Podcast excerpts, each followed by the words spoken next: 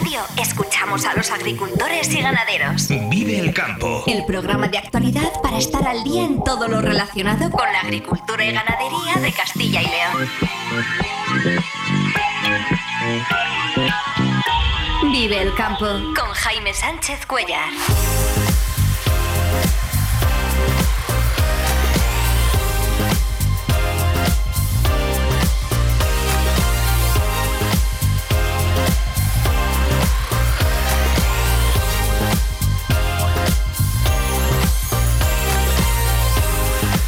Buenos días, esto es Vive el Campo en Vive Radio. Hoy es jueves 29 de febrero y hasta las 8 menos 10 aquí vamos a contar lo que está pasando en el sector agroalimentario y cómo afecta a los agricultores y ganaderos de Castilla y León.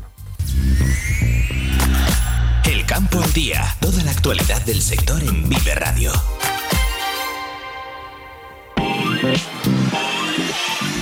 Algunos avances, pero pocas concreciones en la reunión ayer entre el ministro de Agricultura y las organizaciones agrarias Asaja, COAG y UPA.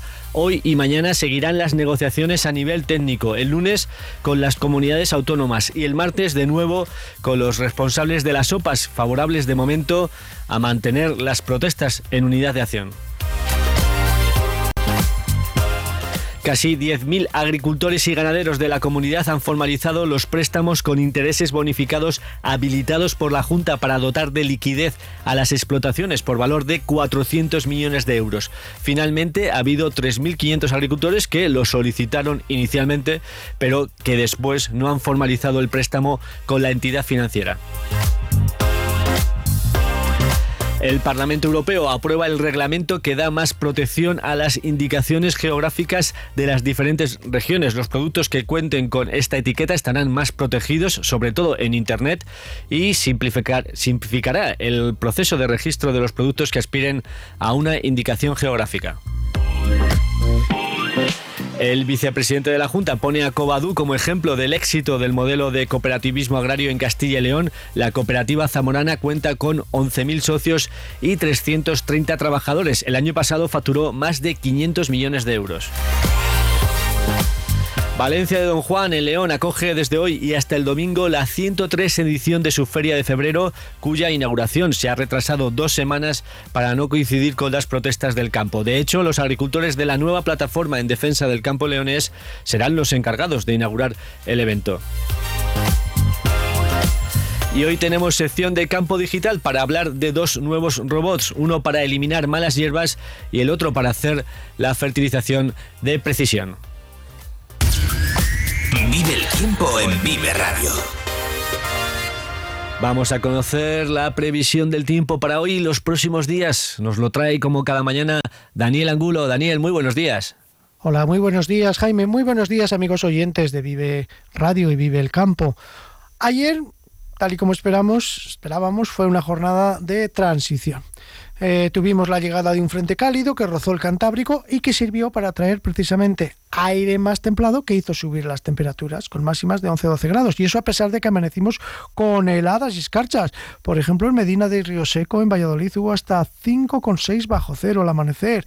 Y en el barco de Ávila también 5 bajo cero. Hoy también tenemos heladas porque ayer pues bueno, aunque tuvimos nubes y claros, en Burgos sí que hubo algo de lluvia, mucha nubosidad por la mañana, luego por la tarde se abrieron claros, luego por la noche se quedó poco nuboso y eso ahora en esta época, cuando todavía las noches son más largas que los días, pues favorece una pérdida por de calor por irradiación, lo que hace que las temperaturas pues bajen. De hecho, tenemos algunas heladas eh, en capitales de provincia incluso, mm, y bueno, pues eso ha sido debido a que los cielos, como digo, han estado poco nubosos durante esta pasada noche y también a que el viento pues ha estado en calma. Ayer por la tarde ya vimos como al, calmarse el viento ya dejó de entrar ese viento del norte que afectaba sobre todo a Burgos, Soria y Segovia, pues la tarde se ponía muy agradable.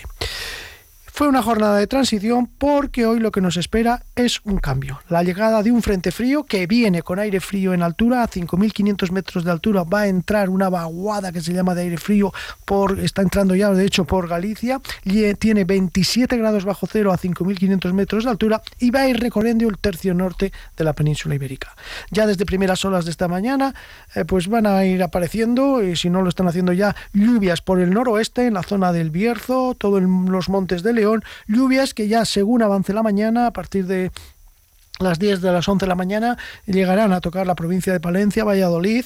La verdad es que van a ser lluvias débiles y que el frente se va a mover con rapidez. Por eso, pues bueno, ya a mediodía y sobre todo a primeras horas de la tarde, las lluvias y los chubascos en este caso van a alcanzar también provincias como Burgos eh, y Segovia el paso de ese frente, eh, aparte de traer esos chubascos que pueden ser puntualmente de granizo, sobre todo en zonas de, de, montaña, pues trae consigo aire frío y va a volver a hacer que bajen las temperaturas. Aunque, bueno, eso será por la tarde, porque de momento a mediodía esperamos eh, máximas de 10 o 12 grados. En Ávila en concreto van a tener una máxima de 10 grados, con una mínima ahora mismo que tienen de 0 grados o 1 bajo cero. En Burgos incluso van a amanecer con 2 bajo cero y luego, bueno, pues eh, la máxima va a estar sobre 11 grados porque va a entrar viento del suroeste templado durante la mañana que va a hacer que va a ser el responsable de hacer subir las temperaturas.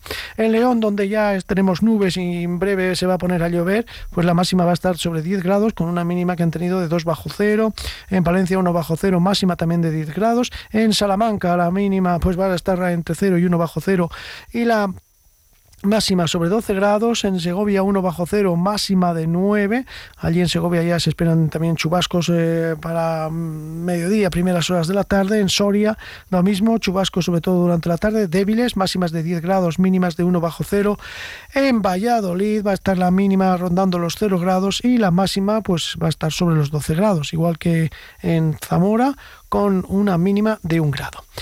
Insisto, el frente va a pasar rápido, va a dejar lluvias por la mañana en el oeste, por la mediodía y por la tarde en el centro y el este, y luego ya por la tarde, la noche, las nubes van a ir dando paso otra vez hacia los poco nubosos o despejados. Hay que destacar también de estas primeras horas de la mañana que tenemos muchas nieblas, especialmente por Palencia, oeste de Burgos, eh, buena parte del Valle del Duero, pues ahí se han formado nieblas al estar el viento en calma, pero estas nieblas se van a ir disipando rápidamente una vez que avance el, vaya avanzando ese frente frío que es el que es responsable y protagonista de hoy. ¿Qué va a pasar mañana viernes? Atención, mañana viernes, como digo, esta noche se van a quedar los cielos despejados, vamos a amanecer también con heladas, heladas prácticamente generalizadas, incluso más intensas que hoy, de 2, 4 bajo cero en muchas zonas de la mm, región y además a primeras horas durante la mañana podríamos tener algunos chubasquillos de nieve, sobre todo en zonas montañosas del norte y del este. Y mañana, con viento del oeste que va a entrar tras el paso del frente, van a volver a bajar las temperaturas. De hecho, mañana otra vez se van a quedar por debajo de los 10 grados. Pero bueno, mañana dentro de lo que cabe vamos a tener otra vez una mejoría. Nos esperan así precipitaciones importantes. Eso antes de que ya sí durante el fin de semana nos llegue, va a llegar un frente frío. Atención, el sábado jornada muy borrascosa con lluvias, chaparrones, nevadas, granizadas y viento y ambiente muy desapacible. Pero del tiempo del fin de semana Daremos más detalles mañana, que ya será primero de marzo. Hoy despedimos febrero con un tiempo inestable. Febrero, febrerín, el más corto y el más ruin, dice el refrán. Bueno, este año no se ha portado mal, por lo menos nos ha dejado bastantes lluvias. Buenos días. Y bastantes eh, circunstancias diversas, ¿verdad? En este mes de febrero. Gracias, Daniel. Te esperamos mañana. Algunos avances, pero pocas concreciones en la reunión de ayer entre el ministro de Agricultura, Luis Planas, y los responsables de Asaja, COAG y UPA. Se sigue hablando de todo, de la simplificación de la PAC, de evitar prácticas comerciales desleales, de mejorar la ley de la cadena de fiscalización de seguros agrarios, pero la negociación debe avanzar más para conocer los detalles de las medidas. De momento, hoy y mañana eh, habrá de nuevo reuniones a nivel técnico, el lunes con las comunidades autónomas y el martes de nuevo con los líderes de las organizaciones agrarias. Eh, Luis Planas, ministro de Agricultura. Creo que en el día de hoy se han producido avances importantes, pero aún nos queda un trecho por concluir. Sobre todo, a mí me preocupa cuál es el mensaje que podemos transmitir a agricultores y ganaderos de forma inmediata, también en relación pues, con las declaraciones de la PAC de este año, y por ello es por lo que hemos decidido acelerar los trabajos. En cuanto a la simplificación de la PAC, el ministro se refirió ayer a que podría haber modificaciones en seis de las diez eh, BECAM de las buenas prácticas agrícolas que ahora mismo son de obligado cumplimiento. También insiste el ministro en considerar un éxito que las explotaciones de menos de 10 hectáreas queden exentas de cumplir la condicionalidad de la PAC porque simplificará eh, muchos trámites. De hecho, son la mitad de las declaraciones, aunque la dimensión media de las explotaciones en España es de 37 hectáreas y en comunidades como Castilla y León, donde la agricultura es más profesional, esta medida tendrá muy poca relevancia. Yo creo que efectivamente afecta a muchos declarantes. Respeto el punto de vista de las organizaciones agrarias que quisieran quizás un umbral superior a este. Debo decir que la Comisión Europea este umbral es el mismo que utiliza en las BECAM números 7 y 8, eh, razón por la cual, por coherencia, ha querido incluir este elemento, pero evidentemente es un elemento siempre sujeto a discusión. Yo siempre me quedo con el vaso medio lleno y efectivamente que más de la mitad de los declarantes en España puedan acogerse a esta facilidad ya me parece un paso adelante.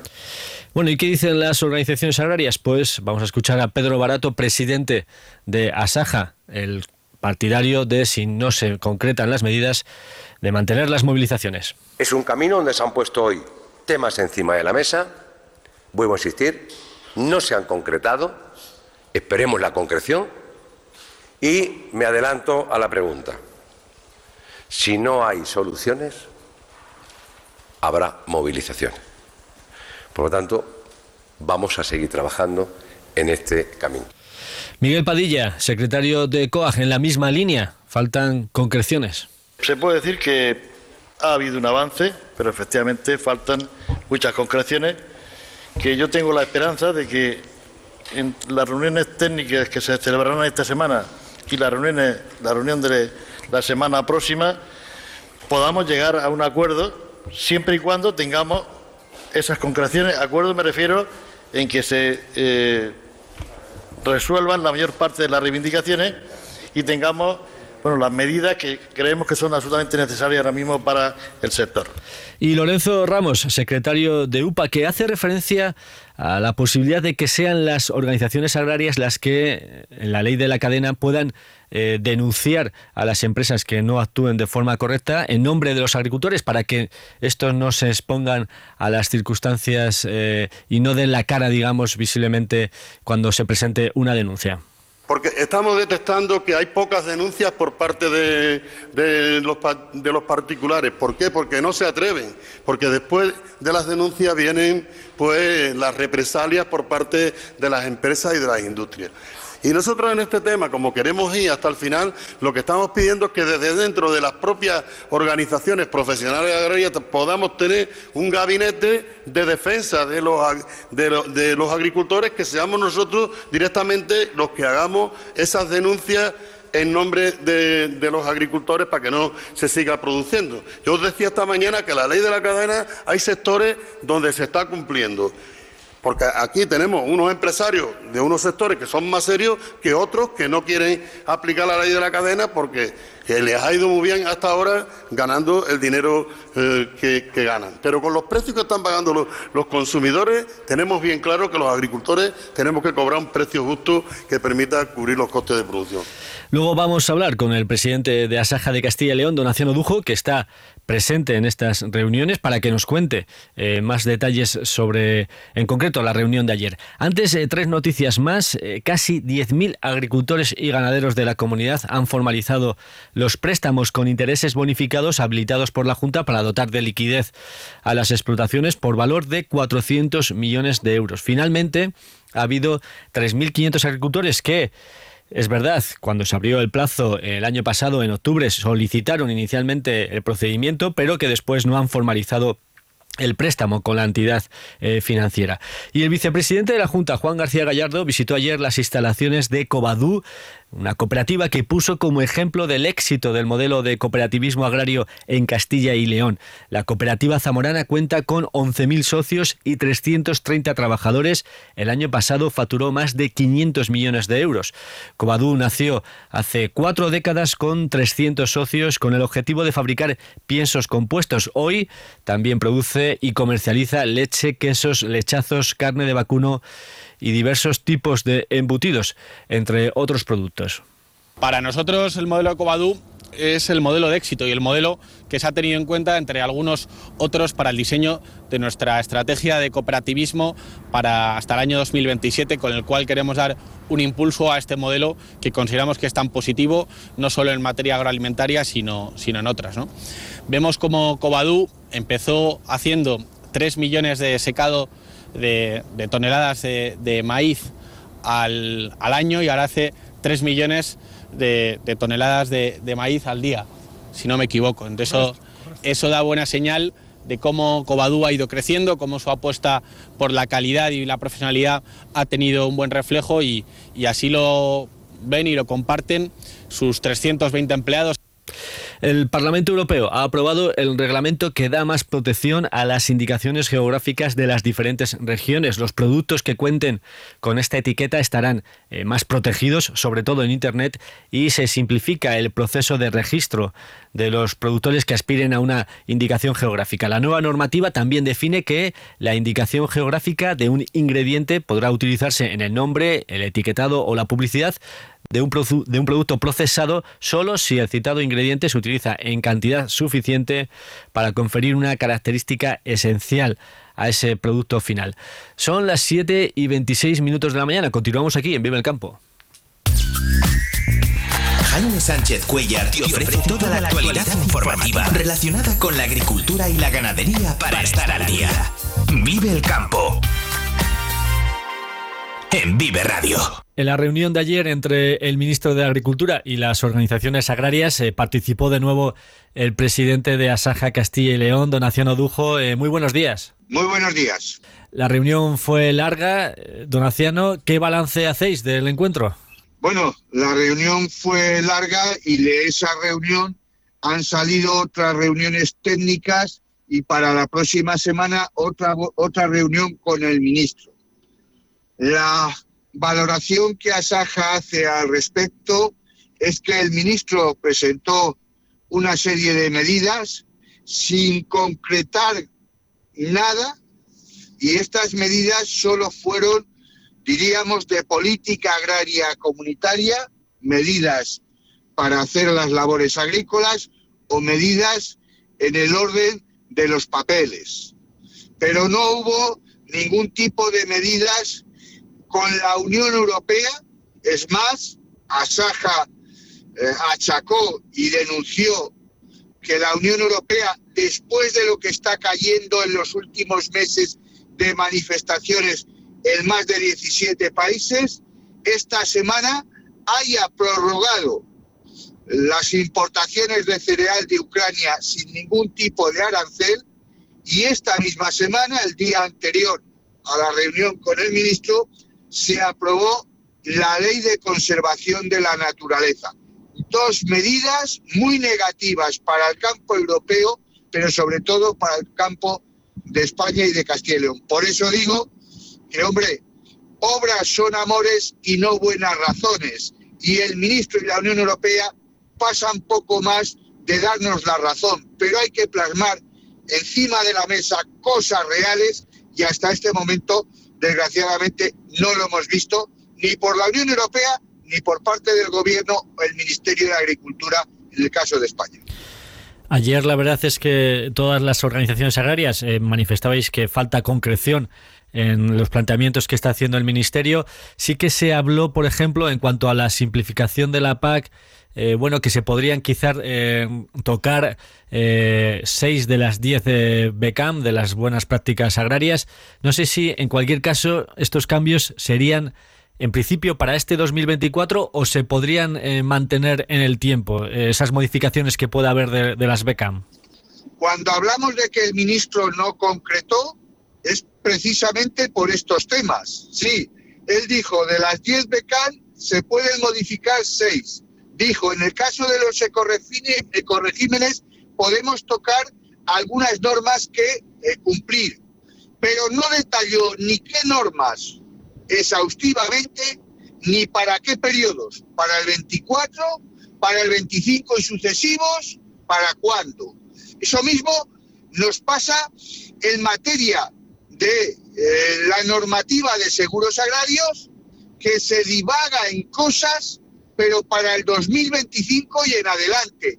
O nos pasa en materia de la cadena agroalimentaria, o nos pasa en un compromiso de la Unión Europea con las cláusulas espejo. Sí, si llevamos escuchando palabras y razonamientos mucho tiempo, pero ya queremos que se pase a la acción, que veamos claramente en el boletín oficial del Estado, de la Unión Europea, del Estado y de las comunidades autónomas, un cambio de 180 grados en la política que ejercen las instituciones contra los gobiernos. Y eso, pues desgraciadamente hasta hoy no lo hemos visto. Eh, son promesas, son vamos a hacer, vamos a modificar, pero no hay nada escrito todavía. Aunque también falta igualmente concreción, también se habló ayer de, fiscalidad, ¿no? De sistema de módulos. Ahí eh, no sé si hay algo más de materia de, qué cambios se podrían poner encima de la mesa en, esta, en este concepto del sistema de módulos. La propuesta de Asaja en este aspecto es claro.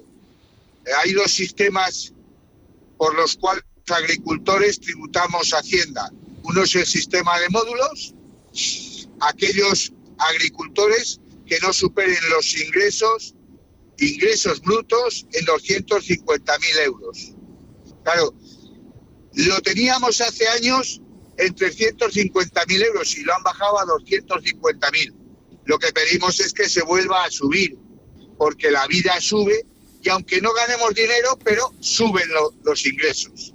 Y dos, el sistema de estimación directa, queremos un sistema de, estimación directa apropiado al campo, no el general, porque no nos vale, porque hay muchos gastos que no son deducibles y que por lo tanto exigimos que eso se mejore. El compromiso que hay, pues es de palabra, aumentar algo eh, el tope máximo en el sistema de módulos, algo. Pero no hay nada de estimación directa ni hay nada en cuanto a verdaderas modificaciones fiscales para este año en concreto que tenemos que tributar.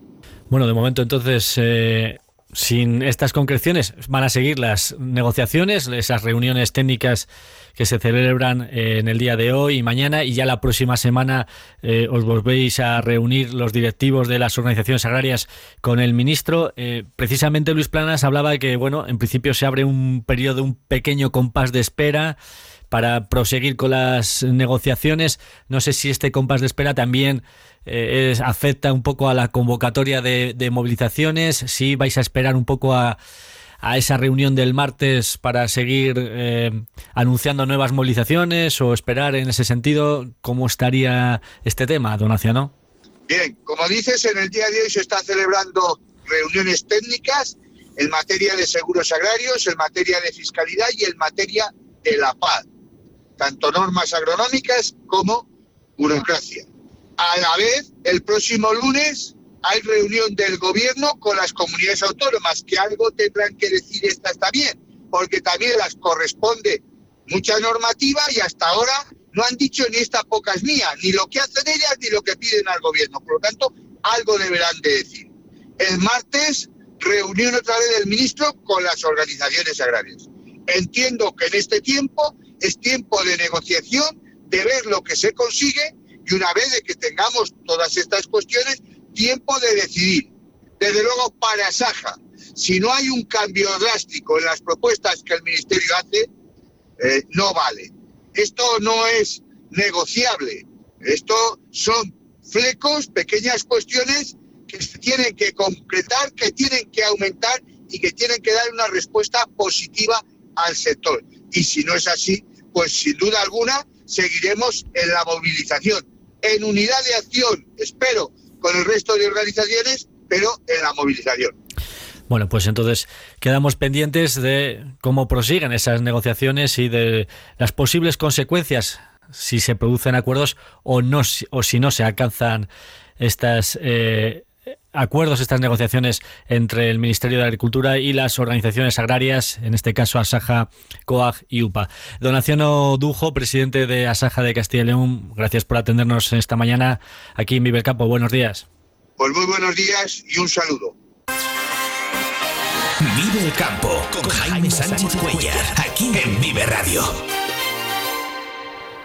Son las 7 y 35 y hoy comienza la Feria de Febrero de Valencia de Don Juan, la 103 edición y donde la actividad agraria tiene especial protagonismo con expositores y jornadas técnicas. De hecho, la inauguración de la feria se ha retrasado dos semanas por las protestas agrarias y además el acto inaugural lo harán integrantes de la nueva plataforma en defensa del campo leonés eh, de Caleón. Ángel Pérez es concejal de ferias y mercados de Valencia de Don Juan. Ángel, eh, muy buenos días. Buenos días, Jaime. Bueno, ¿ya lo tenéis todo preparado o siempre hay algún detalle ¿no? que cerrar a última hora? Sí, quedan cuatro detallines, lo típico, pero lo grande está todo preparado para el día de hoy. Bueno, la inauguración eh, decía que será por parte de esos agricultores de la nueva plataforma en defensa del campo leonés. Entiendo que es un guiño ¿no? a las protestas que se mantienen en el campo desde hace ya un mes. Sí, bueno, nosotros nos sentamos a negociar con ellos esa semana de las protestas. Entendimos que había que hacer algo para mostrar nuestro apoyo al sector y, negociando con ellos llegamos a ese acuerdo a mover la feria dos semanas, cosa que no perjudicaba a los negocios de, la comarca y que para ellos era todo un, sueño. Vamos, mover la feria para ellos ha tenido una repercusión enorme y, eso les ha servido también un poco de altavoz.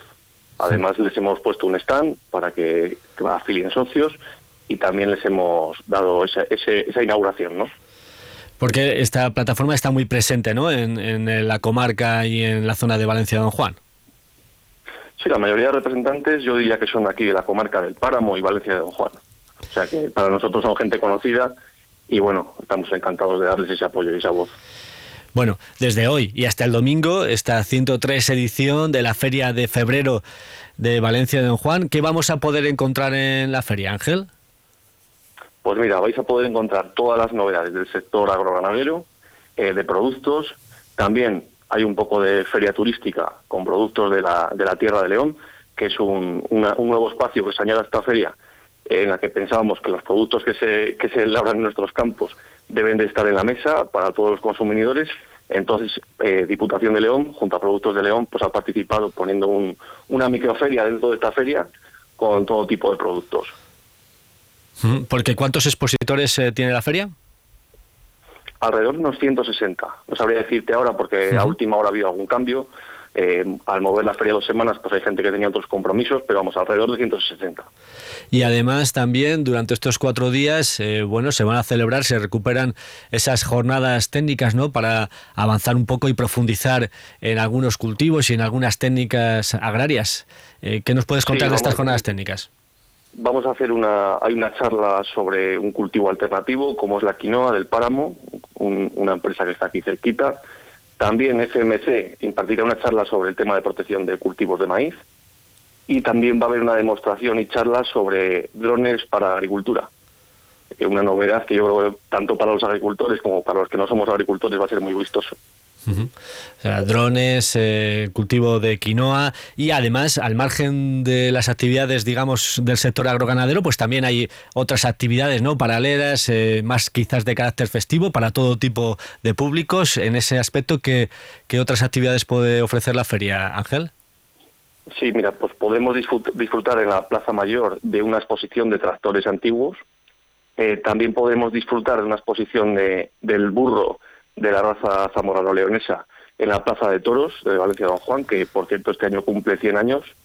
Y también podemos disfrutar el domingo de una concentración de vehículos antiguos, de, vehículos clásicos.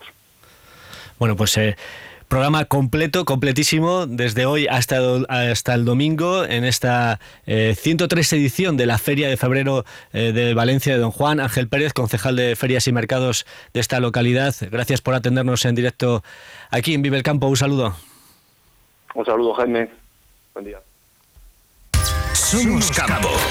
En Vive Radio, escuchamos a los agricultores y ganaderos.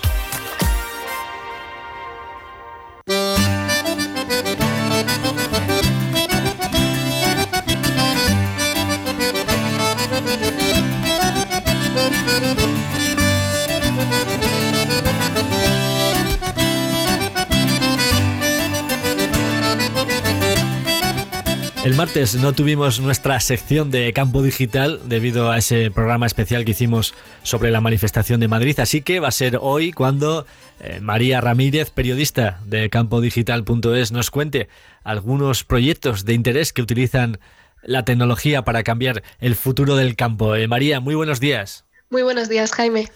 Hoy nos traes a esta sección, nos vas a presentar dos robots para trabajo en campo al aire libre, al aire libre. Uno de ellos identifica las malas hierbas y las fulmina con un potente haz de luz para prescindir de productos fitosanitarios y el otro robot identifica a las plantas del cultivo para hacer un abonado de precisión. Así que Hablamos de dos robots eh, para dos tareas imprescindibles en la agricultura. Si te parece, empezamos por este último eh, para hacer una fertilización eh, más precisa. ¿Qué nos puedes contar sobre este robot, María? Pues este robot, desgraciadamente, no tiene nombre. Lo han desarrollado en la Universidad Politécnica de Madrid. Curiosamente, formaba parte de un trabajo de fin de grado de un estudiante de Ingeniería de Tecnología Industrial cuenta con tecnología que le hace posible diferenciar y categorizar distintos vegetales dentro de cultivos en hileras, como has mencionado antes. El objetivo básicamente de este robot es fertilizar cada planta de acuerdo con las necesidades que tenga. Y has mencionado que formaba parte del trabajo de fin de grado de un estudiante. Sí, sí, así es. Aunque también han trabajado otros investigadores para desarrollarlo, que pertenecen tanto a centros del CSIC, del Consejo Superior de Investigaciones Científicas, como a grupos de la Escuela Técnica Superior de Ingeniería. Además, el desarrollo de este robot se ha enmarcado dentro del proyecto europeo Surbech, entonces también ha recibido apoyo por parte de la Unión Europea. Bueno, entonces este estudiante no, está solo, también está acompañado por estas eh, importantes instituciones. Eh, cuéntanos, María, eh, ¿cómo consigue este robot diferenciar cada planta en el cultivo? Pues utiliza una tecnología que se basa en redes neuronales, como nuestras neuronas. ¿no? El robot cuenta con una cámara que va tomando imágenes de los distintos cultivos y estas redes identifican el tipo de vegetal que es, dónde está y su tamaño. En las pruebas que hicieron con el robot consiguió demostrar una precisión que superaba el 90%, con un margen de error inferior al 3%, unos porcentajes, vamos, excelentes.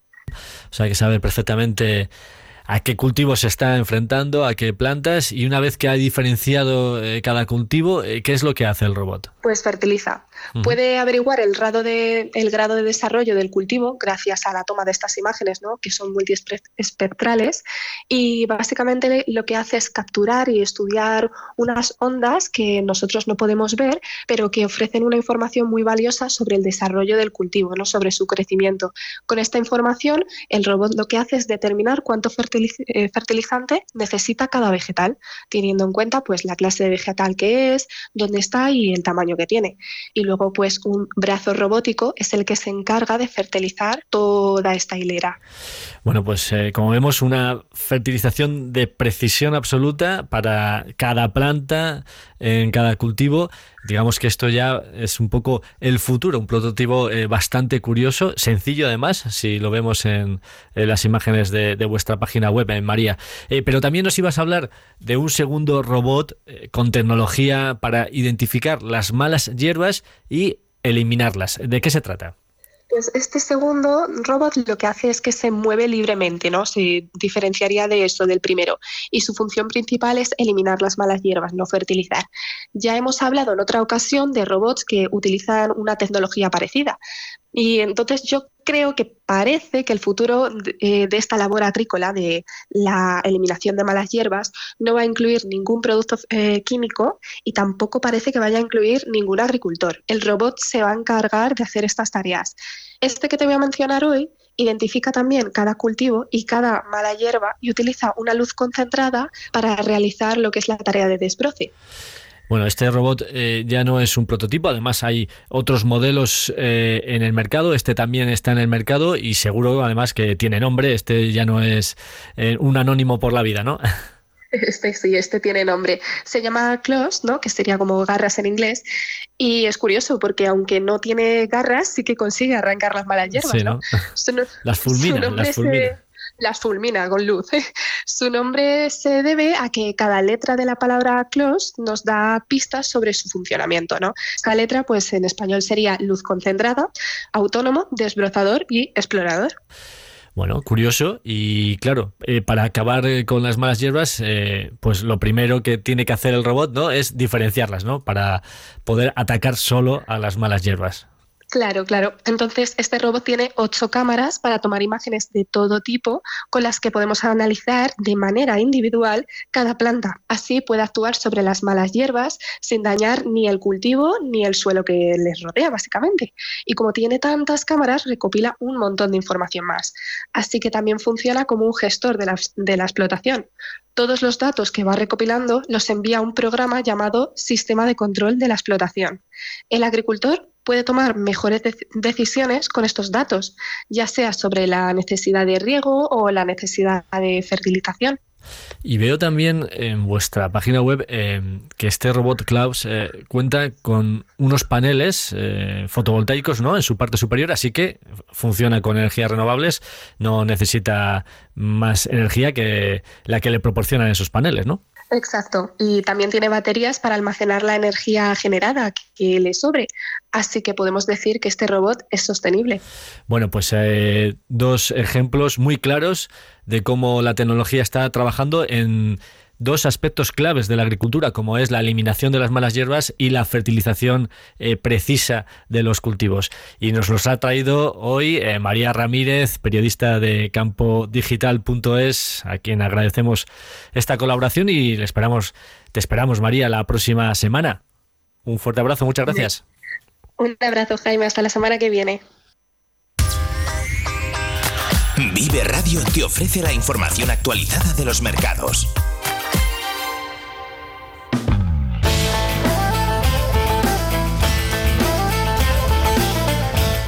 Y después de tres semanas de parón, la lonja de León volvió ayer a la normalidad con precios en todas las categorías. En los cereales, el trigo cotizó a 206 euros, la última vez que lo hizo fue a 214, la cebada a 196, estaba en 203 y la avena a 255, repite precio, el centeno a 182, son 4 euros menos, y el maíz eh, con destino a secadero pues ha cotizado a 205 euros 10 euros menos que la última vez. El girasol ha dejado de cotizar hasta la próxima campaña. En el sector de la patata, nuevo incremento de precios.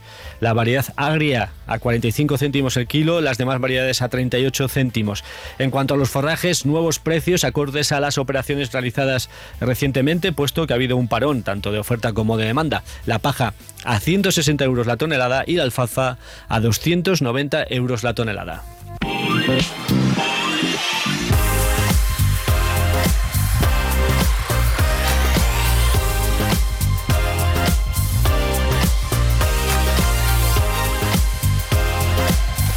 Algunos avances, pero pocas concreciones. Vamos a repasar los titulares del día antes de despedirnos. Como digo, algunos avances, pero pocas concreciones en la reunión ayer entre el ministro de Agricultura y las organizaciones agrarias Asaja, COAG y UPA. Las OPAs, de momento, favorables a mantener las protestas en unidad de acción.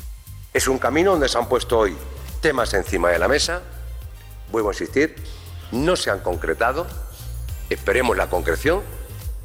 Y me adelanto a la pregunta. Si no hay soluciones, habrá movilización. Por lo tanto, vamos a seguir trabajando en este camino. Se sigue hablando de todo, de la simplificación de la PAC, de evitar prácticas comerciales desleales, de mejorar la ley de la cadena de fiscalización, también sobre seguros agrarios, tema en el que el ministro pide a las comunidades autónomas más implicación.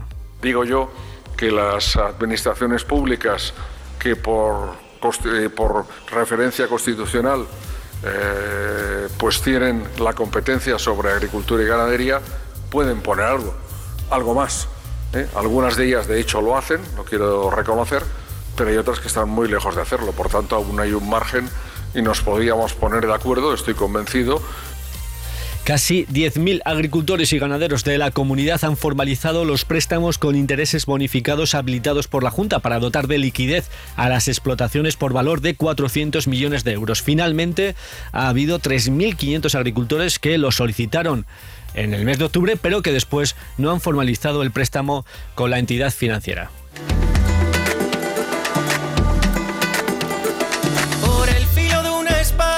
Nos vamos, hasta aquí el programa de hoy de Vive el Campo aquí en Vive Radio. Regresamos mañana a las 7 y 10 de la mañana. Un saludo de Ángel de Jesús en el control técnico y de quien nos habla, Jaime Sánchez Cuellar. Feliz jornada a todos los que vais a disfrutar hoy del campo. Nos vemos mañana. Muy buenos días.